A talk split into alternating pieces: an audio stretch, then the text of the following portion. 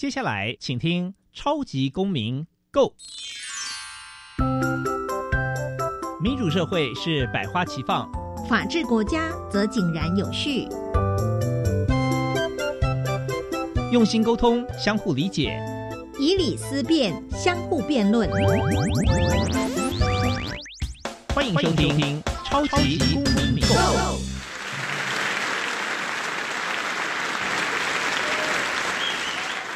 各位听众朋友，大家好，欢迎再次收听《超级公民 Go》。本节目呢是由教育部所委托，由国立教育广播电台以及财团法人民间公民与法治教育基金会联合制播。哦，没有错，我又是节目共同主持人哦，苏格格、苏明祥，大家好。是的，那我们民间公民与法治教育基金会呢有两套两大出版品。那第一大出版品是民主基础系列，它针对于我们一般公民会遇到的隐私。正义、责任以及权威的问题，我们运用思考工具来加以解决。那其实我们基金会呢，也有制作一系列的法治教育短片，叫做《思辨的智慧》哦。透过 YouTube 的这个呃学生演员啊拍戏剧，然后带领大家做思思考工具的思考，然后来了解民主基础系列如何去运作。也欢迎大家上网搜寻《思辨的智慧》。那以上呢是第一大出版品。第二大出版品呢是所谓的公民行动方案系列。那我们在二月十五号也开有一个截止的一个公民行动方案的竞赛哦。那之前其实也介绍过了，那是教导公民呢可以透过一系列的步骤去把一些公民的议题提出政策来加以落实解决，让我们的社会能够更进步更好。那此外呢，我们有第三个琢磨的重点是有关于老师在教育现场的辅导管教议题。我们目前出版了两本书，关于校园的辅导管教，有《老师你也可以这样做》以及《老师我有话要说》这两本书，会这个针对学校老师呢在校园中常见的一百多个问题啊。哦，这个辅导管教问题，提出正确的法律跟教育的观点，给大家做参考。此外，基金会我们经常办很多教师的研习营，也办了很多的竞赛，欢迎大家多多的参与，也到我们民间公民与法治教育基金会的官方网站去了解详情。那我们三月份的这个主题呢，超级公民购的主题是所谓的妇女权益月，妇女权益月。那听说这个节目播出，整个收听率爆冲啊，就是引起这个国内啊这个一半的这个听众朋友 更多的关注，为女孩子占一半嘛。那我们今天呢也是持续呃这个进行这个主题，我们要谈的主题是有关女性影展，邀请到的是这个女性影展的策展人罗佩佳秘书长。那在这个进行访谈之前呢，我们先来进入一段小小公民停看听。小小公民停看听，在这个单元，我们将会带给大家有趣而且实用的公民法治小知识哦。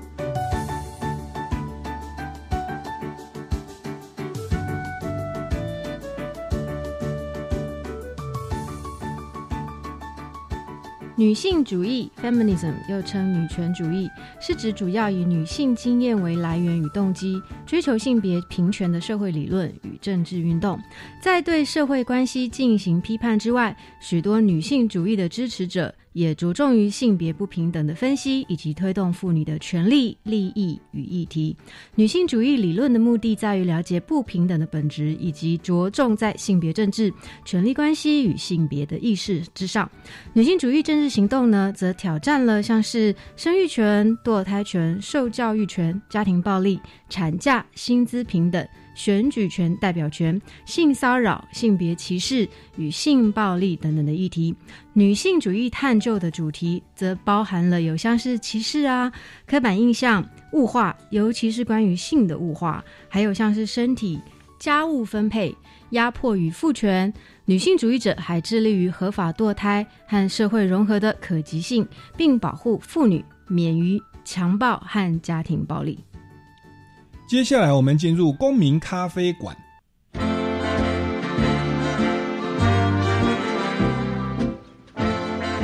公民咖啡馆，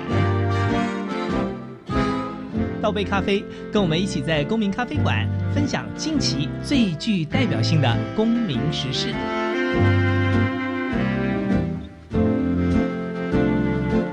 是的，现场的听众朋友，欢迎回来哦！我们的公民咖啡馆，我们今天邀请到的是对这个妇女的影展、女性的影展啊，有这个非常多的琢磨与付出的这个女性影展策展人罗佩佳秘书长，掌声欢迎罗秘书长！听众朋友们好，主持人好，我是佩佳。是，那我们这个罗佩佳秘书长，她本身是女性影展的策展人，那同时也是台湾女性影像学会的秘书长，所以我是称她是罗秘书长啊。那今天因为他会邀请她来哦，所以我们的现场又来了一个神秘的嘉宾，其实是本节目的。呃，助理主持人哦，叫做婷英，来，婷英跟大家打声招呼。大家好，我是婷英。是，那婷英她其实，在我们超级公民购的节目也做一些幕后的策划的工作。那今天邀请到这位来宾呢，他就说啊，哎，苏哥哥啊，我可不可以哈，要来现场同时的录音？因为我对女性议题非常的热衷，是不是这样子？今天准备了很多的题目，对不对？对，今天有很多问题想要跟秘书长请教一下。太好了，那今天的主持棒就交给你，那我先去喝咖啡。好，没有了。我们还是依照这个顺序，我们一步一步来，让带领我们的听众朋友了解，哎，女性影展以及这个女性影像学会是在做什么事情哦。那首先，我们还是先这个介绍一下罗佩佳秘书长。听说您本身就就是学电影的，那您当初为什么会对进入电影产业产生兴趣呢？嗯，呃，两个阶段。小时候，我家里人就非常喜欢带我去看电影。嗯，我妈很喜欢带我看外国片，像什么《乱世佳人》啊。哦，这个曾康平的什么钢琴是他的情人啊？是这样，你有透透露出你的年龄？有有，对。然后我爸就很喜欢带我去看什么廖俊鹏鹏啊，哦，对对对，或者是成龙的警察故事那一类。是是是。所以我小时候觉得哇，电影是一个可以让我看见世界一个很好的管道。嗯，尤其是我是在南部的一个乡下小孩。嗯那第二个阶段是呢，我在长大以后，我开始对。非主流的电影有兴趣哦，就是反而大了以后叫我看很多那种就是商业片，嗯看多我反而觉得哎，那剧本我可以写。就是看太多以后反而喜欢看一些就是 哇很离经叛道，嗯哼，然后甚至我可以学到很多知识或是哲学或者是他的实验影像的东西。所以那个时候我就开始立志我要去研究电影的形式美学。嗯哼，那碰巧又碰到了很棒的。老师，其中有女性主义老师，就是我启蒙者，所以才会这样子串联在一起做了女性影展。本身对电影就有兴趣，我也是，我是喜欢看《复仇者联盟》，我也很爱看复，我我 Marvel 系列我都爱看。然后我从第一集看到十十几集，发现它的节奏起伏是一样的。哦，他的剧对 对，好莱坞剧本，小异换的不同的东西，哎，真的看久了会想要自己去创作。对但是你后来就慢慢的带向了女性影展的部分，因为在求学的过程，老师去带领。对。是那那这个老师带你的过程是呃有什么样的电影或他什么样的教学或理念特别的激发的呢？还是你身为女性有感受到一些东西，其实可以透过电影去表达出来？我其实，在南部的时候，十几年前，那我去看了当时候的女性影展，在巡回的放映，那我很受感动，因为我发现哦，原来很多女性电影可以串联到自己的家庭背景，嗯哼，所以可以串到很多我以前不认同的习俗观念，但居然有人帮我用电影说话。嗯，那第二阶段是我后来在念电影史的时候，我遇到了。很棒的一个女性主义理论老师叫罗拉莫维，那他提出来说，主流的电影都是男性凝视下。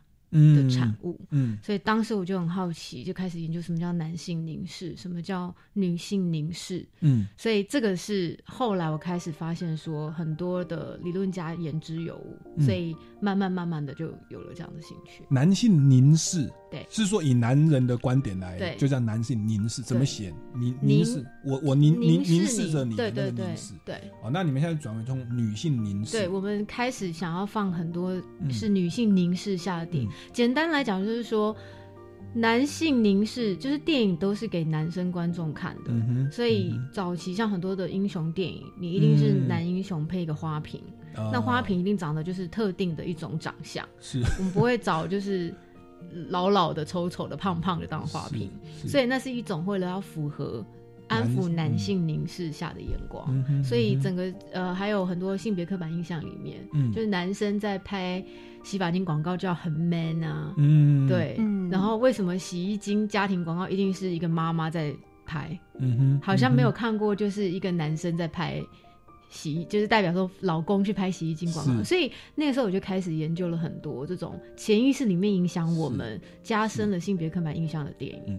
哎，那你可不可以推荐几部女性电影？是嗯对于启蒙者刚刚要接触女性电影的人，你觉得是又有市场性，又会感到兴趣，又有内涵的电影？推荐几部呢？我觉得最近有一个很有趣的，也也有引起风潮，那一部就是《谈女英雄》，嗯，前阵很疯。你说那个神力女超超人吗？神力女超人，哦。对，那那个我觉得以现在年轻观众是一个很好入手的作品，而且他也有提到很多我们以前没有想象过，就是女性的英雄可以做什么样子的事情。嗯是是是，对，那这个是一个确实颠覆观，以前那个超人都是男的，他是神力女超人，而且也蛮蛮帅的，嗯，对。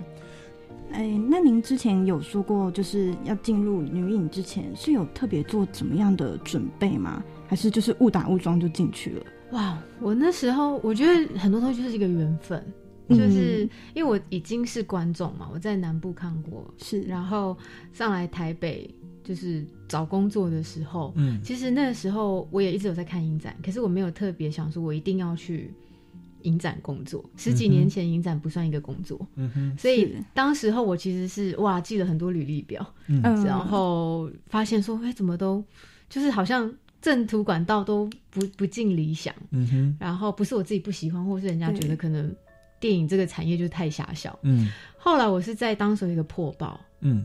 破报就一个很小很小的这个贴文，嗯。他说女性影展真人，嗯。只要你不嫌钱少，嗯，不怕工作辛苦，是，就是也有勇气来踢馆嗯哼，耍主见，是，欢迎。那我就是去应征了，就是审稿的专员，是。对，就这样一路就是。结果您在女性性影展担任策展人，一一口气就担任了八年。对对，那这个这个女性影展是在每年的什么时候举办？十月哦，每年的十月举对办。是是是，来，那还有没有？哎，审稿员的话，基本上是在做些什么？我们会呃，台湾的影展的，像我们这种所谓国际型的影展，就是我们每年会到处去找很多好看的影片，除了国内之外，很多国外的影片，嗯我们会去找影片。自己翻译，早期啦，嗯自己翻译，自己上字，嗯或是请后置工上字以后，要有人可以 check，对就是哎，中文翻的意境跟英文是不是符合的？嗯哼，那要怎么翻才能够有趣？嗯所以那个时候我嗯其实就是一开始是做这样子的角色。嗯哼嗯哼。所以你们影展其实是自己也要去搜寻国外的，对，就是要选片，是你们要自己去做研究，然后觉得好的就把它可能要取得它的授权，对然后就在台湾来这样办一个影展播放。对。那地点都是在哪里？呃，这几年从星光到华山电影馆，那慢慢拓展到新北市、台中、花莲都有我们的电影馆在放映。那我们一般民众如果想去看，也是要买门票，然后就一个礼礼拜随你看，看到饱，然后都是我们有不同的售票方式。OK OK、嗯那要了解这个详情，可以到这个台湾女性影像学会或者是女性影展的对，你打 Google 官网就有很多讯息。OK OK 嗯 OK、那哎，你们影展的英文名称叫做 Woman Make Waves。嗯哦，Woman Make Waves，不是我讲英文有点像日本人在讲。那请问这个是呃有什么意涵？我我直翻是女性制造波浪，是不是？嗯那它的这个有没有它更深层的内涵？对，Waves 其实就是浪潮。那通常我们在讲，不管是社会运动、政治或电影运动里面，一波又一波的新的浪潮来推翻旧体制，是，这个就代表着新浪潮。嗯所以女性主义或是女性电影的发展，它也分好几波的浪潮。嗯哼，那我们前辈在二十六年前，因为我们现在已经有二十六年的历史嘛，你说女性影像协会，女性影展对女性展的办已经第二十六届了。二十，六年，对，所以在这个过程里面，当然这是一个期许，嗯。就是说我们可以不断的继续这个长江后浪推前浪，然后继续能够有一波又更一波的新的女女性主义运动兴起，嗯。然后女人也必须兴风作浪，嗯，这个是嗯兴风作浪什么？就是社会上已经有太多跟我们就是不是很公平的事情，嗯我们要自己懂得抗争，自己说话。嗯嗯才能够得到争取到我们自己想要的东西，所以它有很多不同的含义。是，所以它就是这二十六年来，这个女性影展有四波浪潮，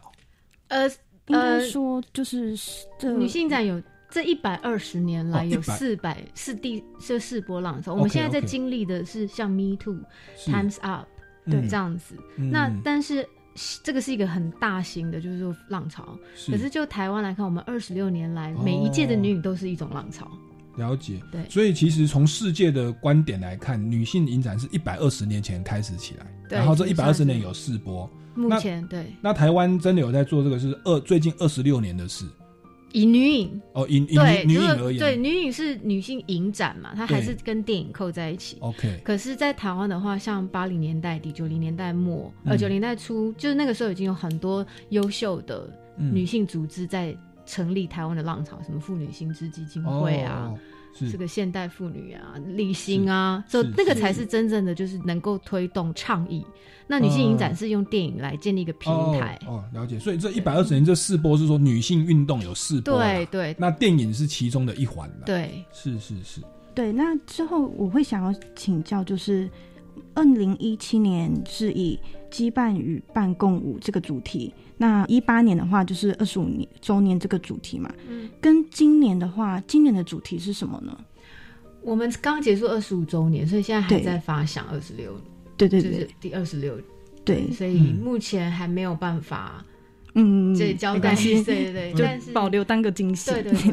对。十月份的事嘛。对，通常我们九月才会公布。，OK，哦嗯，宣传的方式，那每年的主题都会跟着当届想要谈的嗯议题有关。比如说与羁绊共舞那一年，其实嗯。主打的女性长照、嗯，是。嗯。生长、嗯。呃艺艺术与生长文化。嗯哼。那呃，去年直接用 Women Make Wave 是因为二十五周年，我们有一点像是扩大举办，嗯，就是回顾这二十五年来的历程，嗯。所以就用了这个，就直接是主题说，我们来给大家看一下这二十五周年来我们所产生的浪潮。嗯哼嗯哼嗯哼，如果是在更早期之前的话，嗯那是跟现在话有什么不一样吗？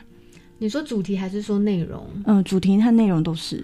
主题是每年一定会根据，比如说我们会选片，嗯我们会讨论，然后希望也会了解说，除了女性运动走到哪里了，嗯。那我们会结合时事去想。嗯哼，然后片单跟那个内容的话，我们会有常态性，嗯。比如说女性议题一定要谈嘛，嗯哼。酷儿议题也是我们很在乎，嗯。台湾女导演、台湾竞赛，嗯。这个都是比较是每年都有的。嗯。嗯那每年还会有三四个单元，就是根据我们看到影片，嗯。就是说，哎、好像有一些影片今年在潮世界潮流里面，他们特别想要谈什么，比如说现在嗯全世界在谈原住民导演嗯拍原住民。嗯的对原文化或者是说亚洲开始有一连串的新移民自己当导演，新住民自己拍，嗯，所以他会根据当年的社会脉动，女女性运动的脉动，对跟的社会脉动去定主题跟找题材。是是是，所以等于是透过电影再去加强、再选，除了基本的议题之外啦，那也掌握当时时代脉动，用电影去去推波助澜。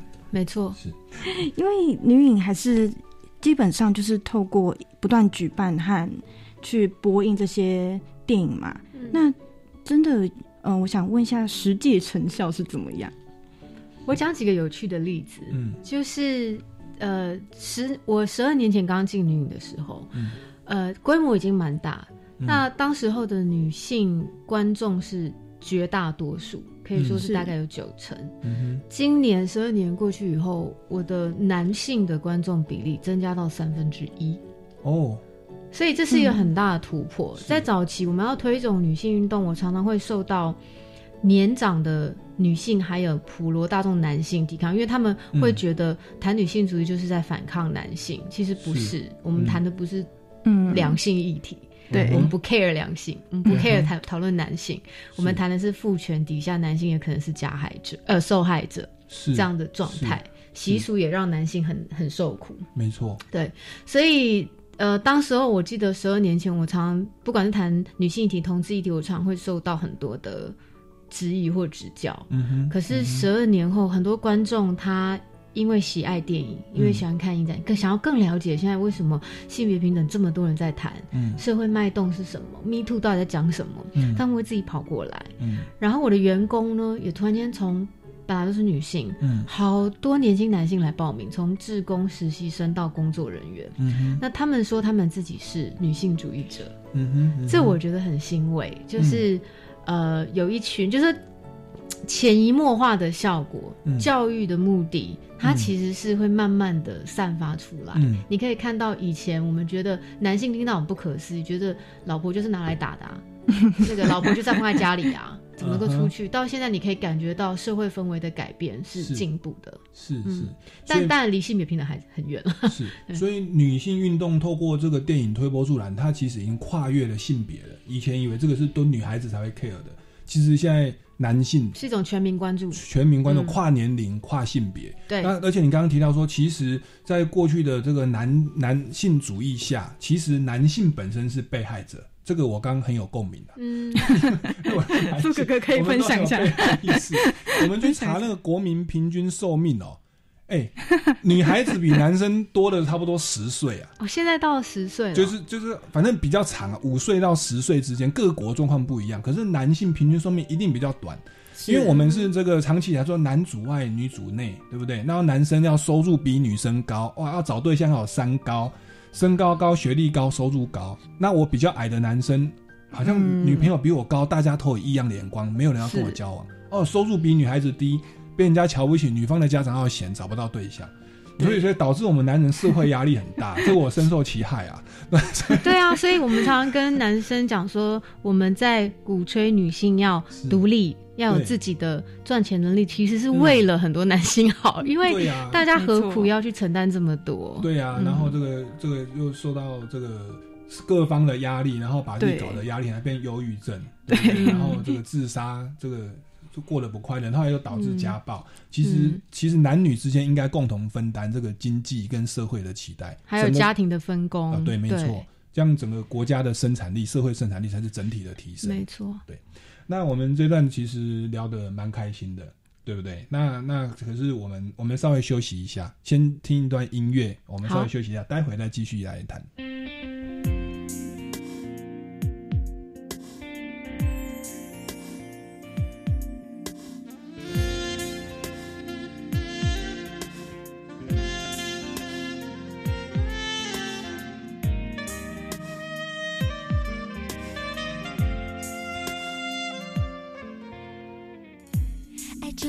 是黑夜的蜡烛，温暖让心不会荒芜。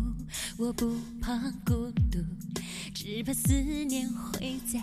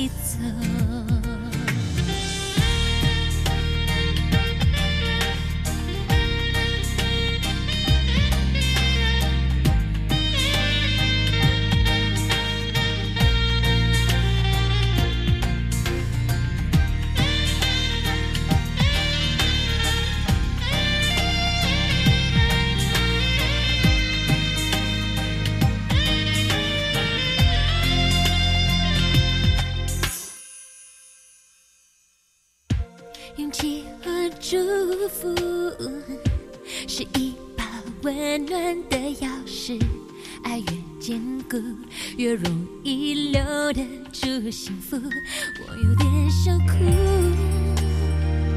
不只是感触，你的忧郁诉说着一段伤感的音符。让感觉牵着你的，你会知道爱怎么走。我喜欢听你说感受，忧愁的表情也很温柔，让感觉牵着你的手，请带着祝福跟我走。现在和以后，很久的很久，陪你一起走。听众朋友，大家好，我是小峰。不论是新客还是过客，都是我们这块土地上的一份子。在这里可以听到来自东南亚的多元文化故事，还有很多来台湾打拼的。你知道在台湾有多少新生经验？谢谢你们来玩了。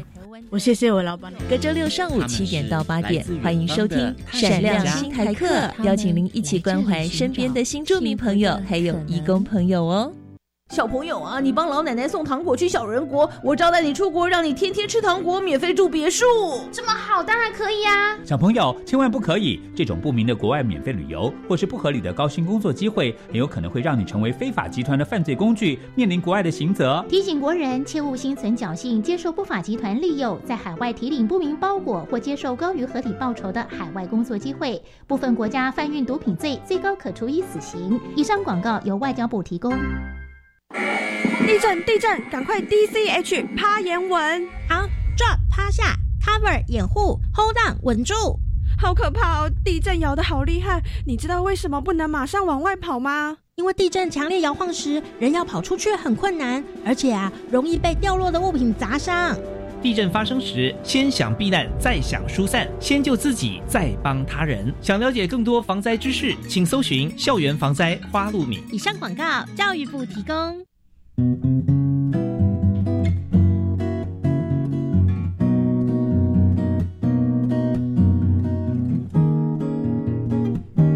我是苏命苏米恩，你现在收听的是教育电台。Open your mind，就爱教育电台。耶耶耶耶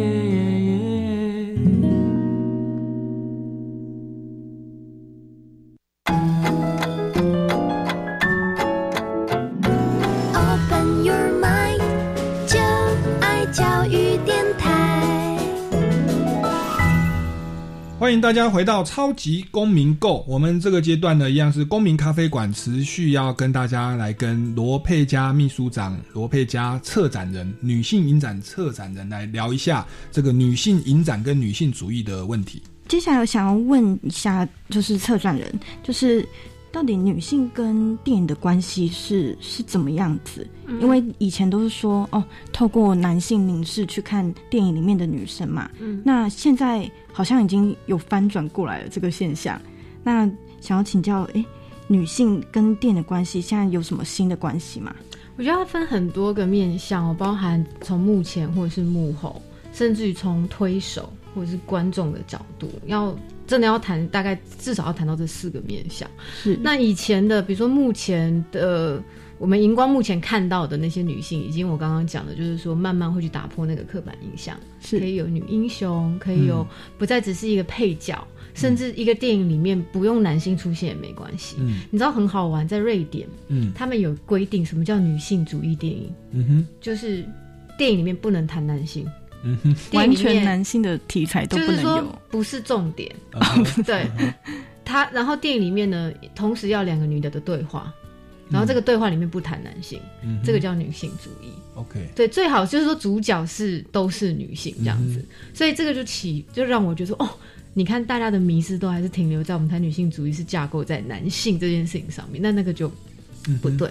所以女性跟电影的关系，从剧本、从荧光幕前的形象，它已经慢慢在变化。嗯那这是就非主流电影或是西洋电影哦，台湾的你看电视市场基本上还没有还没走的这么前面。嗯对，所以亚洲你还看到很多的这个电影哦，尤其是韩国，嗯你还是很明确的嗯看到那种花瓶形象，嗯哼对男性主导的对电影是很多的。是那从幕后来讲的话，现在的女导演比例在增加，嗯比以前多很多。嗯那这个从西方来讲，跟东方是不一样的。嗯那为什么东方会更难？是因为呃，我们有很多从小教育你要去走影像产业的时候，我相信大部分人，就我的年纪，我家里的人应该都不会去觉得。嗯，对，你知道我小演艺圈？对，就是你你你要去走，你顶多就是走什么行政人员、公务人员体系，可能就是最嗯 safe 的。对你知道做不 safe 的事情，家人是不会希望女孩子去做。嗯我小时候整个就是家就是所有人的期待都是你要去念新娘学校啊。嗯什么叫新娘学校？就是你长大以后你要去把自己弄得美美的，会煮菜煮饭，然后最后是嫁到人家家里面。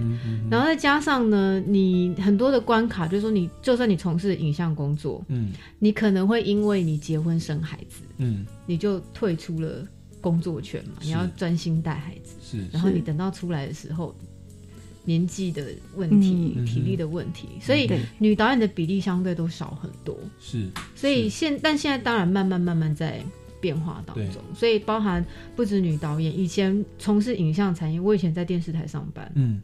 大部分女性她期待你就是你做助理。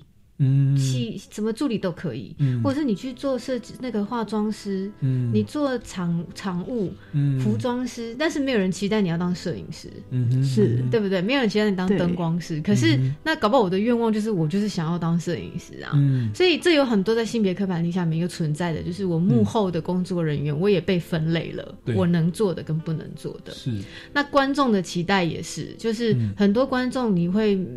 你期待说你要看到的是什么样的女性角色？当这个女性不是长这个样子的时候，你可能就影响了票房。嗯所以我们也一直在颠覆这件事情。嗯嗯，嗯不是每个女主角都要长得像林志玲啊，嗯哼对不对？嗯所以这个是女性跟电影的关系，其实是很多美感啦。是嗯那它慢慢在努力被打破当中。是从幕前到幕后到剧本，其实都有。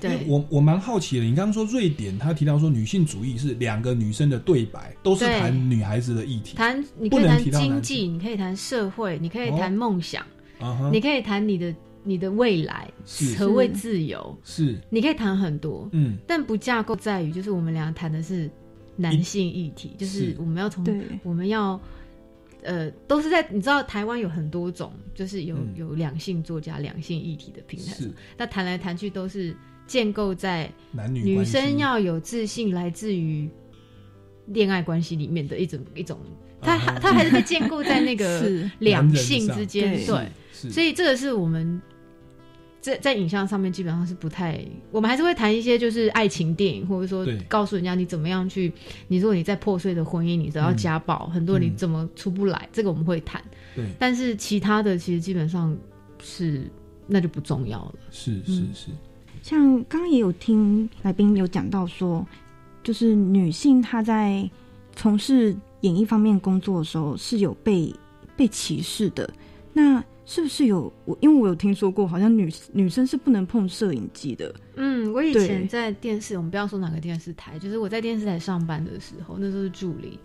那我记得好几次，就是我碰到摄影机，嗯是光轻轻碰一下吗？还是对，或者是说我很想研究，我想了解摄影机的架构，嗯或者是那个操纵配音台有没有、是那种音？对，你就很好奇，你想要操控，然后就会有人告诉说女生不能碰，然后说为什么？嗯。女生碰的东西机器就不顺会坏掉。嗯。所以这个当时候我就觉得，而且还要跟机器说对不起，嗯。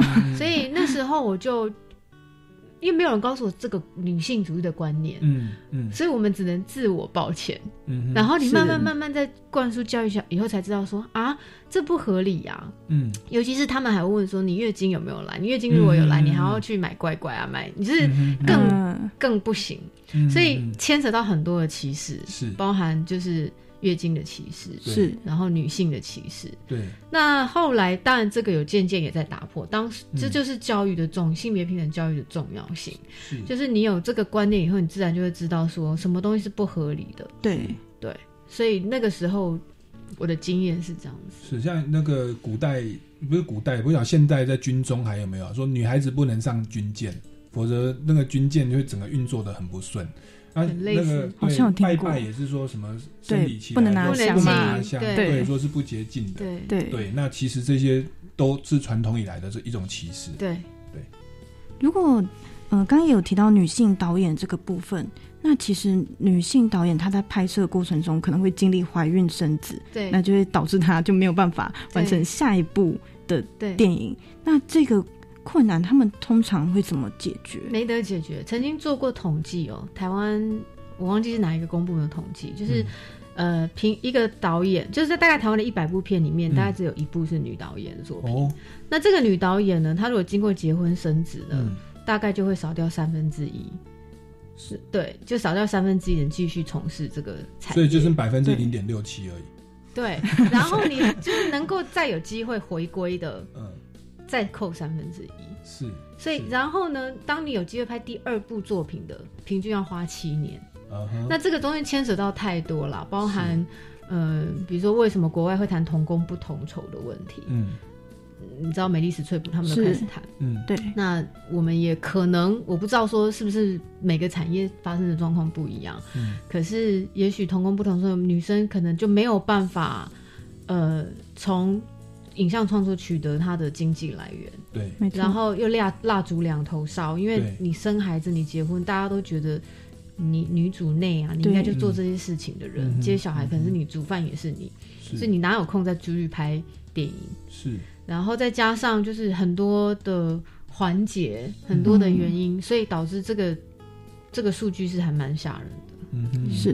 嗯哼，因为电影的产业其实我我自己也有拍戏啦，它的那个嗯压力跟工作时间跟一些突发的状况，确实中间不能中断。那个戏导到一半，整个剧组在等你，那你说你的的小孩在家里发生什么事，然后或者是、其实你没有办法，那个那个剧组是一个大团队，那个整个成本每一秒钟都是很大的成本在在消耗，所以所以就会导致，特别我们的社会对女性对他的家庭期待是那么高的话，在这边女性就对。变成被害人。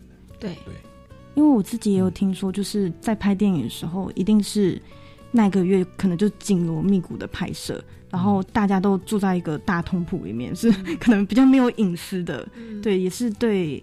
呃，比较注重隐私的人会比较辛苦，就是那种在那种集体高压的环境下，嗯。嗯，哎、那像您这样办理这就是策划啦，女性影展的话，您选片的标准，或者说呃有没有推荐哪些片单？刚刚你有提到说呃《神力女超人》是一个不错的，嗯那你刚刚又说到韩国的片，我想到一个好像《我的野蛮女友》那个东西哦 OK 嘛？那个可是那个女主角好像很凶的时候，我们社会是好像是有点否定，对，就你看电影名称叫《我的野蛮女友》，嗯。好像女孩子比较比较强势的时候被定位为野蛮，这也是一种歧视嘛。现在去回当时候来看这电影，觉得好玩，很漂亮的女生，很霸道。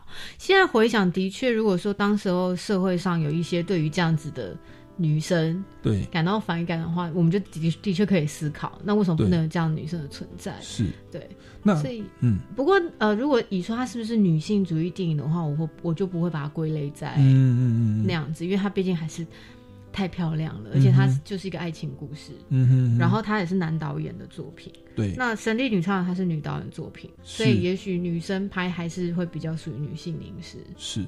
那除了像这种女，就是神力女超人这种，呃就是大家耳熟能详的，像你们办影展，在过去这二十二十五年来，有没有哪几部电影也是你觉得让你印象深刻，或者值得一看再看的？呃，我讲国片哈，因为我怕外，因为我们通常外片就是放完就没有机会再看，是 因为授权的关系嘛。对对对对对对。那国国国片呢？我前年有个日常对话，哦，日常对话。对他让我很惊艳，让台湾的观众很惊艳。嗯那他当然也不止在女影放过，他就是金马奖那一年的最佳纪录片。哦，然后后来也得到泰迪熊奖，柏林展泰迪熊奖的最佳纪录片。是是。所以当时候我觉得，不管他这部片子从，因为他是拍他的妈妈，嗯。导演的妈妈是女同志，嗯。所以他就一路跟拍嘛，嗯。就是跟他妈妈试图对话。嗯那整部片里面呢，从很柔情的嗯。这种私语，嗯。然后拍到到最后剧情里面，你发现有很多很直白、很残酷的事实，嗯。包含整个呃父亲的家暴，嗯。然后那个这个同志妈妈曾经遭受过的所有的屈辱，嗯。然后当然又有很多喜怒哀乐，就是很欢笑的一面。嗯哼，所以我觉得那部片子可以算是这两三年，如果讲女性电影的话，是一个很好的代表作。嗯哼哼哼，对，然后导演本身，他从他他因为他黄慧珍导演，嗯，他在她也是一个我觉得很棒的台湾女导演代表。是她其实只有国小三年级毕业，因为他嗯哼家里在看蒙，嗯所以她就一直从小在做这个行业。可看是蒙一下，就是那种通灵的吗不是牵魂，哎、看蒙牵王，呃，这个要怎么讲？就是丧礼要做的很多的一些表演，哦或是哦做一些仪式这样子。是是，那他后来就是因为他太热爱电影，他喜欢、嗯他想要自己纪拍纪录片。他国小三年级毕业哦，嗯嗯。根本没有文凭，嗯。他就自学，嗯哼嗯哼，然后跟着很棒的导演拍，嗯然后想要拍他自己用纪录片谈他自己不敢说的嗯。话，当做一种自我疗愈也好，或者让警惕世人也好，或是一种对话。嗯哼然后最后得到奖，嗯。然后他因为这个这个这个片子，他基本上也被世界各国邀请。嗯哼他从来没有想过他的片子可以从他这么清寒的家庭背景嗯。把他带出去，嗯。他又自学英文，是。就是这个能量，这个让我感觉到，就是说台湾女导演也许在很多的情况下不被允许，对。是。从事行业，甚至连当个女性都这么的卑微了，是。可是她最后却走出她的一片天。是，所以这部片我很强烈推荐大家，这个就可以找得到，不止在台湾拿到金马奖，还在德国柏林影展扬名国际。对对，女女性主义电影的一个代表作，日常错对话，强力推荐。哎，那我们这样来聊一下女性主义好不好？好就是您您觉得说，除了举办女性影展之外，因为女性影展只是整个世界一百二十年来女性运动的一环嘛。嗯对，您觉得说我们一般的听众哦，我们在私领域要怎么来实践女性主义？那其实包含男性、女性或者不同年龄层，对，对于这个女性主义的落实，有没有哪些东西是可以可以去努力的？我觉得每一个人他会根据他的需求、嗯去找到对的方法。嗯比方说，我认识很多的来看电影的观众，比如说他们可能是失婚，嗯受到家暴后来离婚，嗯那他们就会说他们的管道就是去找像专门有在处理家暴案件的嗯。一些律师。单位，嗯。妇妇女单位也好，是。那或者是有一些新移民，嗯。他想要创业，嗯。所以他会找到他自己想要的管道，是。所以应该是有一种量身定做。嗯。那我觉得最理想的方法，你说每个人哦，怎么样去打破？嗯，譬如说，假设你你你现在是在一个你，譬如说你你的父母亲，或者是你爸爸，或者是你的老公，就是一个沙文主义者，嗯，对。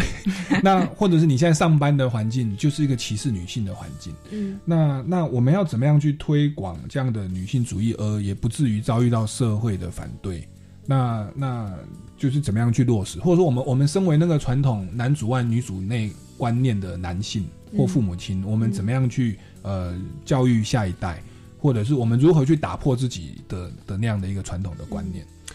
我还是觉得最好入口的方法是看电影。哦，看电影对，是就是很多时候你用千言万语哦，嗯你跟他讲了一堆道理，他走不出来，就是走不出来。嗯哼你跟、嗯就是他就这牵扯到很多的原因嘛。嗯如果他有家暴的老公或是谁，可是他又经济又是在对方的手上，对对。你叫他走他也走不了。是。所以我觉得电影教育里面他会用很多的方法，他会嗯用不言而喻的方法，是去告诉大家说发生这样的状况的时候，你可以怎么做，是可以找到相关的影片。是，所以其实像很多像妇女中心也好，嗯各地都有妇女中心，嗯。那呃都会有放映影片跟导读、嗯座谈的方式，所以这个也许是比较好，可以先了解，嗯然后找到方法。嗯，因为管电影道电影跟戏剧其实就是透过一些真实的剧情，然后让观众有共鸣。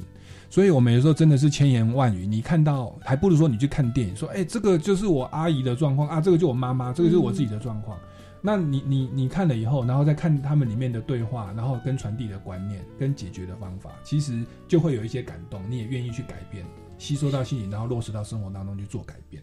所以哦，难怪你会在女性运动当中特别琢磨在女性影展这一块，因为透过电影其实是传达教育，也包含我们法治教育啦，或者一些正能量的传递，是哦或者包含女性主义的宣导。其实现在都是用多媒体的方式，用戏剧的方式去传达这一些意念。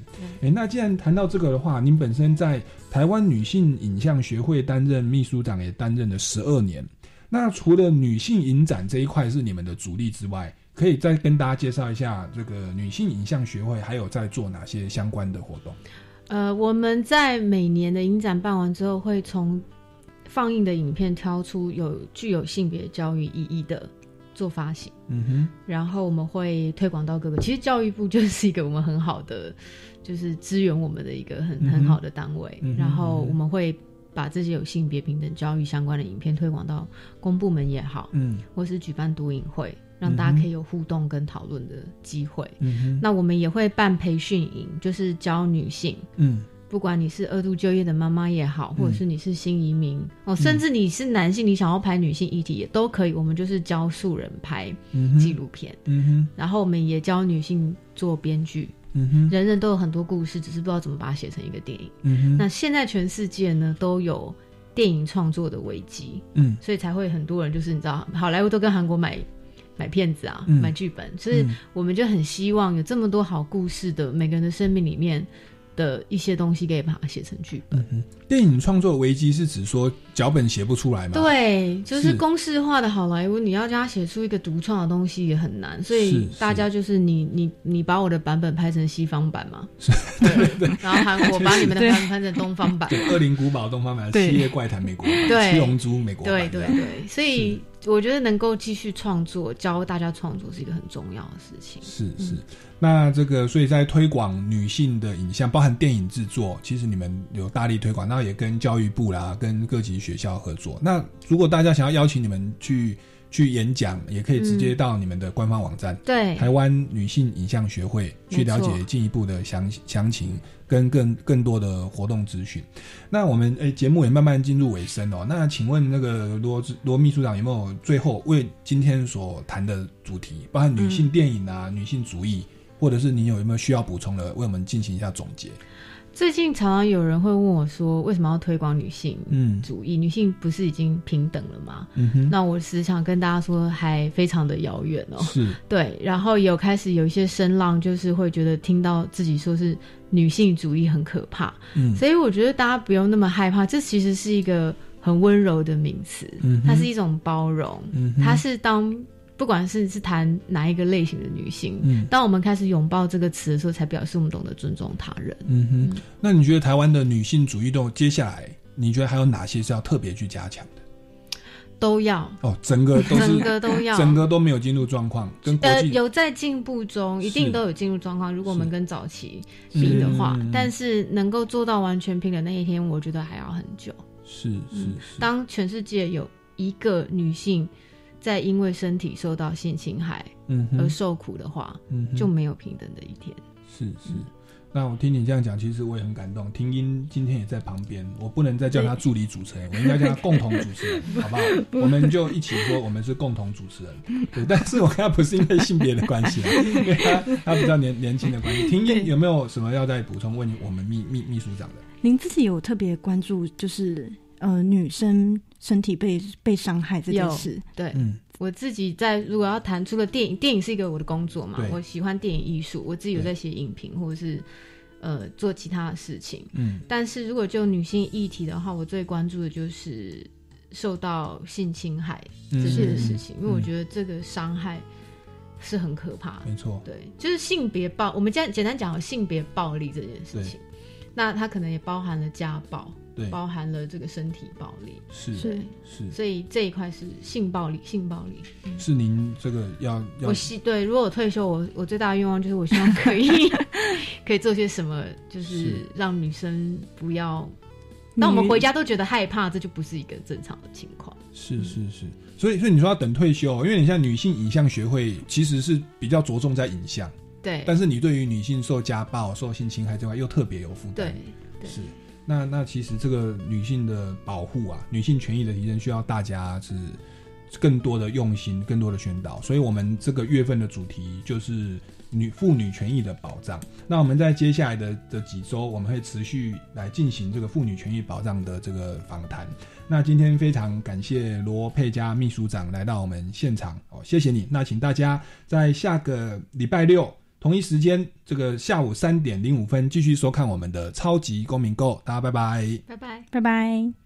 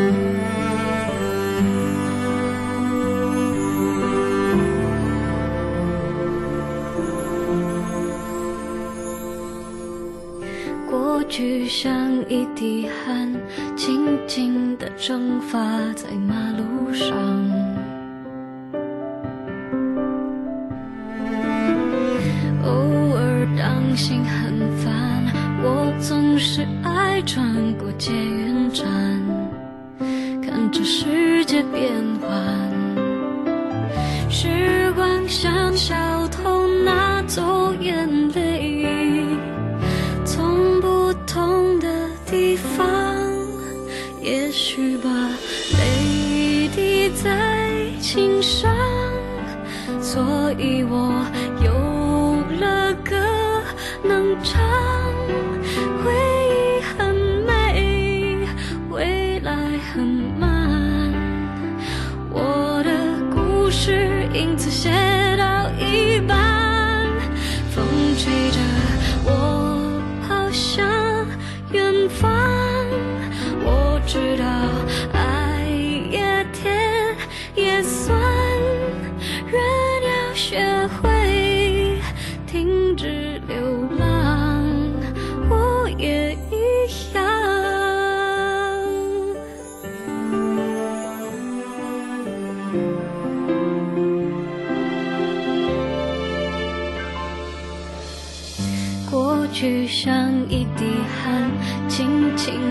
散发在马路上。